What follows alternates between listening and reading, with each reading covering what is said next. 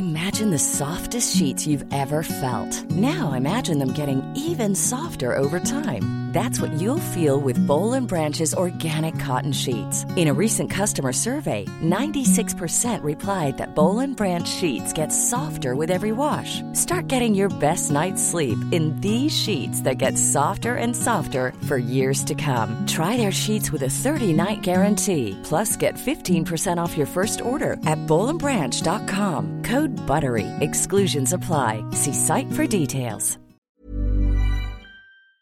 Salomón Chertorivsky es profesor investigador del Centro de Investigación y Docencia Económicas, presidente del Consejo Consultivo Ciudadano Nacional de Movimiento Ciudadano y Pensando en México. Estimados Salomón Chertorivsky, qué gusto saludarte. Bienvenido al Heraldo Radio, Salomón.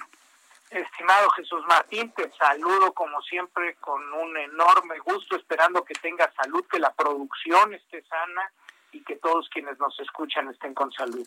Mira, bendito sea Dios y al esfuerzo de cuidarnos, todos estamos bien aquí en el Heraldo Radio. Nos hemos cuidado durante mucho tiempo, hicimos trabajo en casa. Hoy poco a poco nos integramos con todos los cuidados necesarios y volveremos a casa. Pero tú, ¿cómo has visto el manejo de la pandemia de COVID-19? Así abiertamente y con sinceridad, dime, ¿cómo, ¿cómo lo has visto, sobre todo cuando tenemos estos números?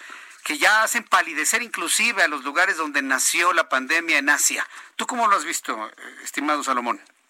Mira, Jesús Martínez, eh, lo hemos venido platicando a, lo largo de estos meses eh, y, debo de decirte y debo de reiterar, como bien lo dices, con toda honestidad, creo que México ha fallado profundamente en su gestión ante la pandemia que en efecto, como narraba, eh, si hay una variable que describa ese fracaso rotundo de la política sanitaria para combatir el COVID-19, pues ese es el número de fallecimientos, porque si bien hoy rebasamos eh, los 50 mil fallecimientos en las cifras oficiales, eh, tenemos que reconocer que ese número, por lo menos Jesús Martín, por los estudios de exceso de mortandad estos estudios que tratan de ver cuántos más fallecimientos hemos tenido en esta época de los que tendríamos en los años anteriores en el mismo periodo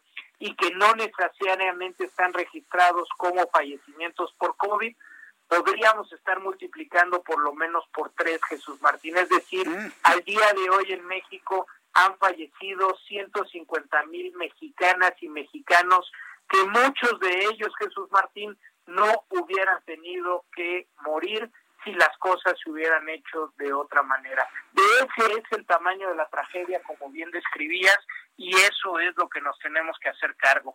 Hemos fallado, el gobierno federal ha fallado, la, la autoridad sanitaria ha fallado desde un principio en la coordinación, en la rectoría federal, en el establecimiento de directrices, ha fallado, lo conversabas en la entrevista anterior, en el número de pruebas de laboratorio que se ha decidido hacer desde el principio y a pesar de que la evidencia mundial es abrumadora en que la, las pruebas tienen que eh, hacerse eh, eh, las más que se puedan, México no ha corregido en ese sentido y sin pruebas y mapeos a partir de esas pruebas de los contactos de los casos positivos y aislamientos más quirúrgicos, en la parte, la pieza fundamental de la política sanitaria falla. Hemos tenido muy mala información por lo mismo, porque no tenemos pruebas.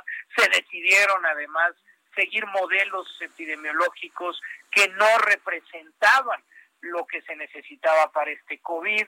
La comunicación de la autoridad ha sido terrible, el manejo tan poco congruente cuando desde el principio se hace, nos decía, no hay que abrazarnos, no hay que besarnos, pues el presidente seguía en gira, Jesús Martín, eh, las medidas de política para el quedarnos en casa, pues entre otras cosas siempre carecieron, por ejemplo, de un ingreso eh, eh, solidario por parte del gobierno para aquellas mexicanas y mexicanos que el quedarse en casa simplemente es imposible y, para acabarla, Jesús Martín, pues regresamos muy rápido después del confinamiento, pues regresamos más por prisas, eh, por una fecha preestablecida, que porque los criterios internacionalmente reconocidos para poder reaperturar se hayan cumplido y hoy estamos en un incremental de contagios y lamentablemente en un incremental de fallecimientos. Jesús Martín. Terminaría esta, esta primera parte diciendo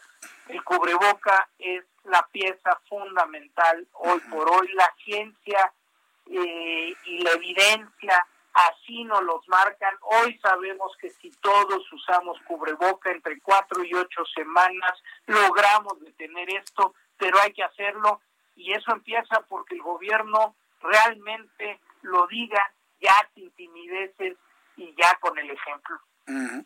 pues eh, yo no veo que desde el gobierno federal se vaya a dar un ejemplo.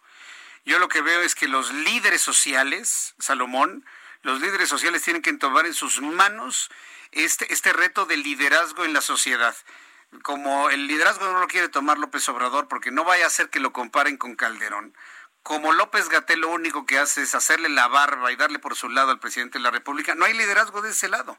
Ustedes que son los líderes sociales, quienes conocen las secciones de gobierno, ¿qué están haciendo para tomar ese liderazgo y hacer este llamado a que toda la sociedad utilice cubrebocas, se vaya a las, a las pruebas necesarias de COVID, pruebas, pruebas, más pruebas?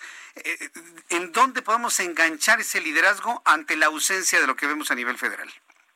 Mira, Jesús Martín, creo que, eh, vaya, de eh, el tema del cubrebocas sí hay que ponerlo en el centro. Necesitamos de un verdadero ejercicio de, de, pedagogía social, como dices, de los líderes, de ustedes, los comunicadores, los artistas, los deportistas, las deportistas, todo aquel que tenga un micrófono, un espacio en las redes sociales, este, dentro de sus empresas, en la calle, con sus amigos, que todos juntos nos reeduquemos para entender que la utilización del cubrebocas es un acto que nos protege, pero también es un acto de solidaridad con el prójimo. Estamos protegiendo a los demás, que es algo que hacemos para nosotros, pero lo hacemos en conjunto para la comunidad.